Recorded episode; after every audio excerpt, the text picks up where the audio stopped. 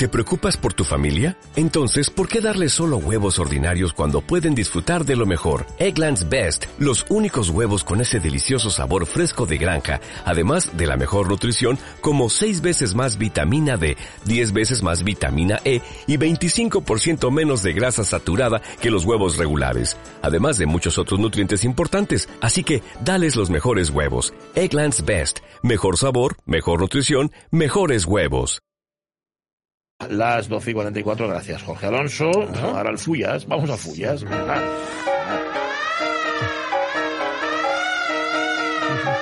Carlos La Peña, ¿cómo está? Muy buenos días. Muy bien, muy bien. Buenos días. No me entendáis mal, cuando digo el Fullas no me refiero a Carlos La Peña, sino al Ah, personaje. bueno, pues podría ser, ¿eh? En este caso me refería al otro. Em, día histórico hoy porque nos acercamos al primer episodio democrático de la historia de modernos de otros tiempos. La parte más rencorosa de la audiencia recordará que el último lunes Carlos La Peña, que hasta ahora se había mostrado durante ocho temporadas como un dictador intratable, intratable a la hora de elegir el moderno y la forma de contar la historia, bueno, pues Carlos en un acto de magnanimidad ofreció a la audiencia la oportunidad de manifestarse y decidir cómo seguía con la historia de Phineas Taylor Barnum en esta séptima entrega. Es decir, si continuaba haciendo semblanzas de las estrellas del Museo Americano o de su posterior gran circo Barnum and Baileys, o si se dedicaba a continuar con las peripecias de nuestro moderno. Bien, este es el planteamiento. La Peña, ¿cuál ha sido el dictamen del público? Pues si te digo la verdad, en el caso de que haya existido, no tengo ni idea de cuál ha sido el veredicto, porque vamos, entre otras cosas, porque tampoco dejé muy claro cómo se podía pronunciar la audiencia y tampoco he sabido muy bien tampoco dónde mirar. Eso sí, vamos, tenido el correo electrónico lleno de mensajes para que comprara cibermonedas, para que alargara el PN, acogiera a sumisas y bellas mujeres ucranianas, que vigilara cuentas corrientes con problemas de seguridad que tengo en bancos que en las que nunca he tenido cuenta y esto, pero vamos, yo atribuí todo esto a la masiva respuesta a la pregunta, pero pero vamos, tampoco supe muy bien pues cómo interpretarlo, así que lo que hice pues fue preguntarle a mi amigo Sergio que suele escuchar modernos en el podcast y me dijo algo que yo ya intuía, seguramente por eso me gustó, que la historia de Barnum tenía la suficiente enjundia como para dedicarnos a él casi en exclusiva. Eh, pero Oye, pero ya estamos en antena, ¿no? No, no. Eh, Bueno, esto yo lo he dicho a micro cerrado, o, No, casi no. mejor que no- nunca lo he dicho, que he sido malinterpretado, he sido sacado de contexto. Así que, que, Pachi, por favor, te voy a pedir que me repitas la pregunta y al público le voy a pedir, por favor, que olvida esta toma falsa, claro. Ya veréis cómo así va a quedar todo mucho mejor. A ver, eh, Carlos, es que tampoco sé muy bien si esto es muy honesto o no, pero bueno, a ver, como estamos hablando de Barnum, que es nuestro Fullas favorito, y solo por eso eh, lo voy a hacer, em, rebobino, la peña, ¿cuál ha sido el dictamen del público? Bueno, antes de hacer pública la decisión del público, me gustaría resaltar que ha sido una auténtica fiesta de la democracia. Vamos, cada oyente ha podido expresarse como mejor ha querido y sin duda todas las sugerencias no solo serán tenidas en cuenta, sino que serán tomadas por órdenes amorosas por esta redacción. Bien. La pelea ha sido dura, encarnizada y al final, en medio de una expectación inusitada, se ha dirimido por un solo voto, un solo sufragio que ha marcado la diferencia entre quienes querían seguir hablando de los, digamos, frikis de Barnum, o sea, los perdedores, bueno, no los perdedores, sino los segundos clasificados, y los vencedores, los que preferían que nos centráramos en nuestro protagonista, en P.T. Barnum, Phineas Taylor Taylor Barnum, ¿no? El padre del espectáculo moderno y, sin duda, un gran pu- publicista y, como yo, un gran charlatán. Con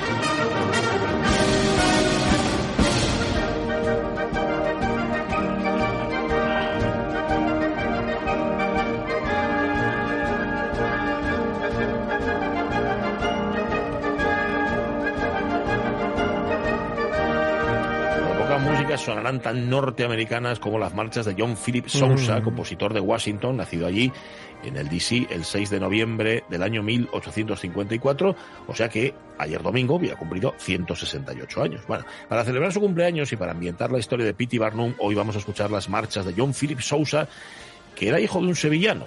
Por cierto, además, mm, pocas marchas representan tanto el espíritu de P.T. Barnum como esta que suena a la obertura de su opereta de Charlatan, estrenada en el Teatro de la Quinta Avenida de Broadway en el año 1898. Súbela, José, súbela, por favor. Teatro por cierto, este de la Quinta Avenida, Carlos, que no estaba muy mm. lejos del American Museum de Barnum, ¿verdad? No, no, vamos, el American Museum, que ya sabemos, pues lo hemos dicho varias veces, que fue el gran lanzamiento de nuestro moderno como renovador del show business, ¿no? No vamos a extendernos mucho en él porque ya hemos hablado bastante en los capítulos anteriores. Vamos, unos 38 millones de espectadores pagaron los 10 centavos que de la entrada de en los 23 años que estuvo abierto en su primer emplazamiento. 850.000 actividades y objetos rellenaron de gente los salones de los cuatro edificios contiguos que ocupaba el museo. Gente de todas clases sociales, de toda procedencia, con la única excepción, ya lo dijimos el otro día, de los negros que no podían entrar. ¿no? Toda esta gente acudía allí para satisfacer su curiosidad y su asombro. Un lugar donde lo mismo cabían curiosidades científicas que un zoológico, un acuario con ballenas belugas, animales disecados, un museo de ciencias naturales, otro de cera, teatro, sala de conferencias, circo de pulgas, representaciones históricas o bíblicas, gigantes, enanos, siameses, mujeres barbudas, vagos, magos, máquinas parlantes, panoramas que representaban las cataratas del Niágara o París o Perú, sopladores de vidrio, talladores de marfil, músicos, bailarinas y hasta osos entrenados por grizzlyadas, vamos. Bueno, bueno, qué bárbaro. Lo que pasa es que ya nos contaste el otro día que el primer museo, el primer American Museum, ardió y además ardió hasta los cimientos en 1865. Era. Sí, sí, vamos, lo que no consiguió la guerra lo logró una simple chispa, ¿no? El incendio del 13 de julio de 1865 fue uno de los más espectaculares de la historia de Nueva York y dejó a nuestro moderno en la ruina una vez más. Se dice que perdió un millón de dólares, que en, mm. aquella época era todavía mucho más que ahora, que es una buena lana, ¿no? Pero vamos, junto al edificio, Barnum perdió la mayor parte de sus colecciones y a muchos de sus animales. Pero lo que también estaba claro es que un simple incendio no iba a terminar con un tipo como nuestro moderno. Y en apenas dos meses, en septiembre de 1865, abrió un nuevo museo en Broadway. Para ello se asoció con la compañía Van Hamburg de animales y la idea consistía en crear un espectáculo ambulante con animales en verano y en invierno pues exhibirlos en el museo y casa de fieras de Barnum y Van Hamburg.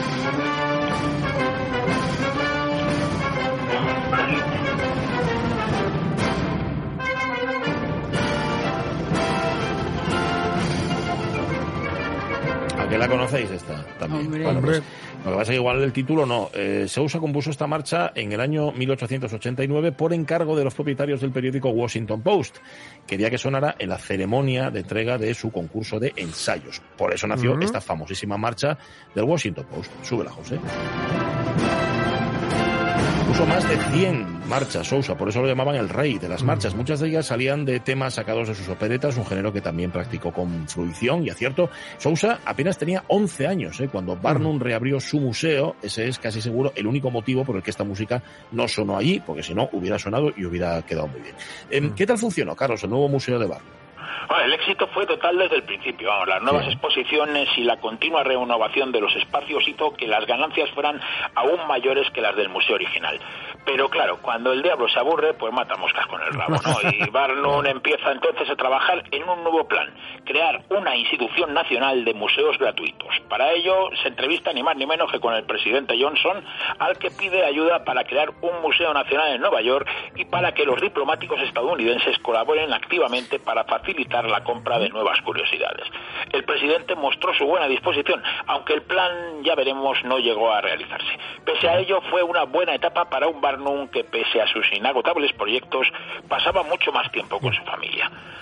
En familia de la que, por cierto, no hemos hablado mucho hasta ahora. Apenas has comentado que le solían echar en cara que la abandonase durante las largas temporadas para irse de gira, ¿no? Sí, vamos, la historia familiar de Barnum era pues tan contradictoria como todo lo que tiene que ver con él, ¿no? Pese a fomentar una imagen de devoto marido y devoto padre, es cierto que se tiraban meses e incluso años sin pasar por casa, mm. ¿no? Barnum se casó joven en noviembre de 1829, con 19 años, con Charity Hallett, con la que va a tener cuatro hijas. Caroline Helen Frances, que murió dos años después, en 1844, de nacer, dos años después de nacer, y la Benjamina Pauline. Su esposa, su esposa Charity eh, murió con 65 años en 1873. Apenas unos meses después, eh, Barnum se casa con una amiga de sus hijas, la baronesa Nancy Fish, 40 años menor que él, para mostrar que su enlace con nazi. Eran segundas nupcias, pues lo que hizo fue que se casó dos veces, una en Londres y otra en Nueva York.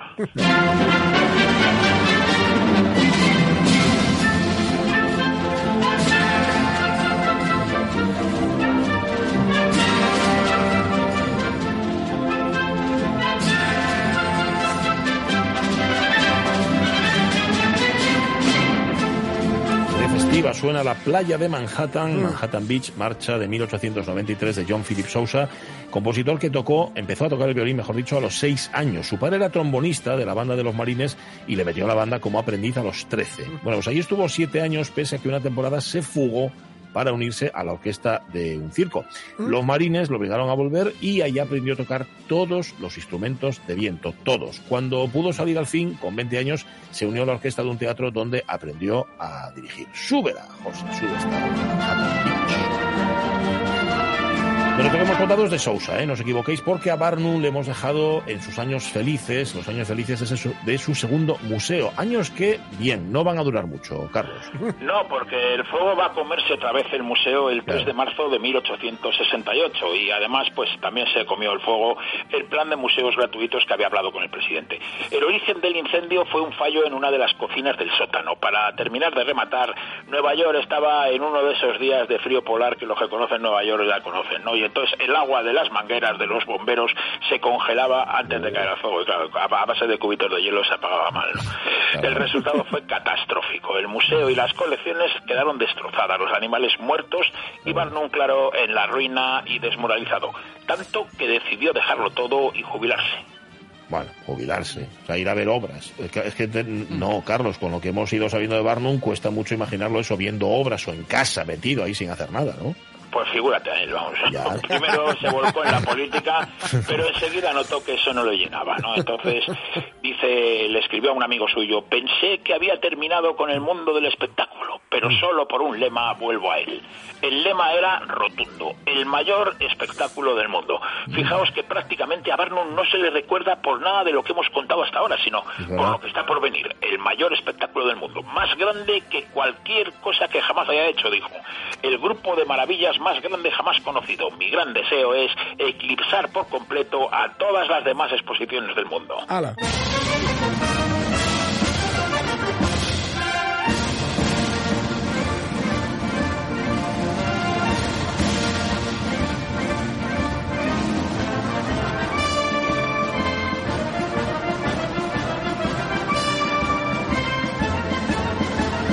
A veces echáis de menos la marcha de Monty Python Flying Circus, que también es de Sousa, pero hay que decir que Carlos La Peña nos está regalando em, algunos de los grandes hitos de este compositor de marchas. Esta es la New York Hippodrome del año 1915, o sea, el hipódromo de Nueva York.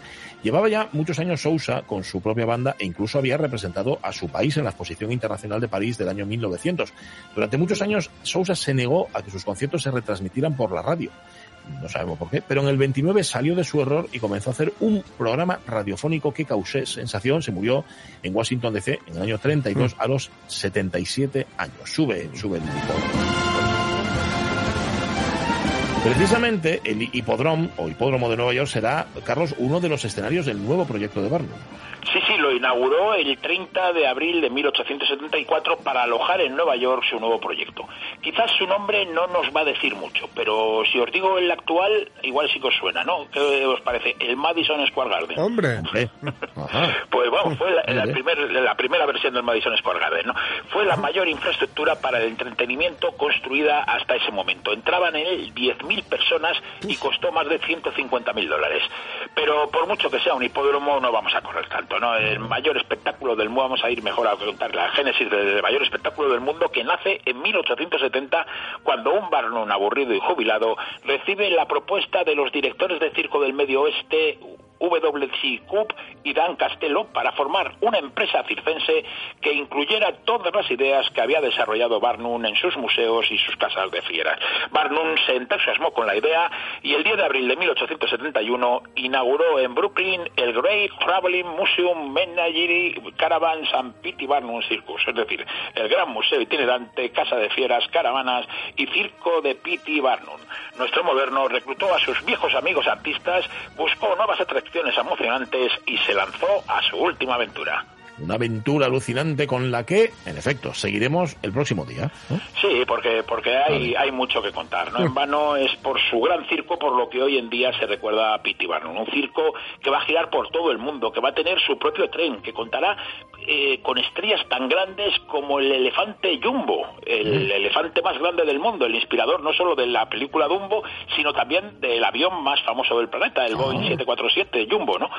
Barnum compró a Jumbo en Inglaterra pese a la campaña de oposición a la venta que llevó a cabo un viejo conocido nuestro, John Raskin, el maestro de nuestro adorado William Morris, ¿no? Pero esto ya hablamos el próximo día, que quizás va a ser, vete a saber, el último que de la saga dedicada a nuestras fullas favoritas, a Pippi Barnum. quién sabe si será el último. La verdad es que fíjate, te estábamos escuchando ya contando lo del elefante Jumbo y pensábamos que seguía, pero claro, son, son las noticias lo que llegan y la una de la tarde. Así que casi lo dejamos para el lunes que viene. Eh, Gran Carlos Apeña, cuídate mucho, un abrazo. Venga, un abrazo muy fuerte. Música de John Philip Sousa para acompañar no solamente los modernos otros tiempos, de hoy, sino la despedida del programa. Nos vamos, marchamos. Sonia Villaneda vuelve mañana, vuelves, ¿no? Sí, prometido. Vale, Jorge Alonso Con también. todo mi corazón. sí, con, un- con una seña secreta que hace Jorge Alonso que sí que va a volver. José Rodríguez no ha dicho nada, pero vamos, Sí. yo creo que le, le va al Sí, suelo en sí. ello. Y, sí, ¿no? Vale. Y Pachi Mocera también. Eh, ahora quedéis con las noticias y luego acordaos el tren de RPA. Sed muy, muy felices.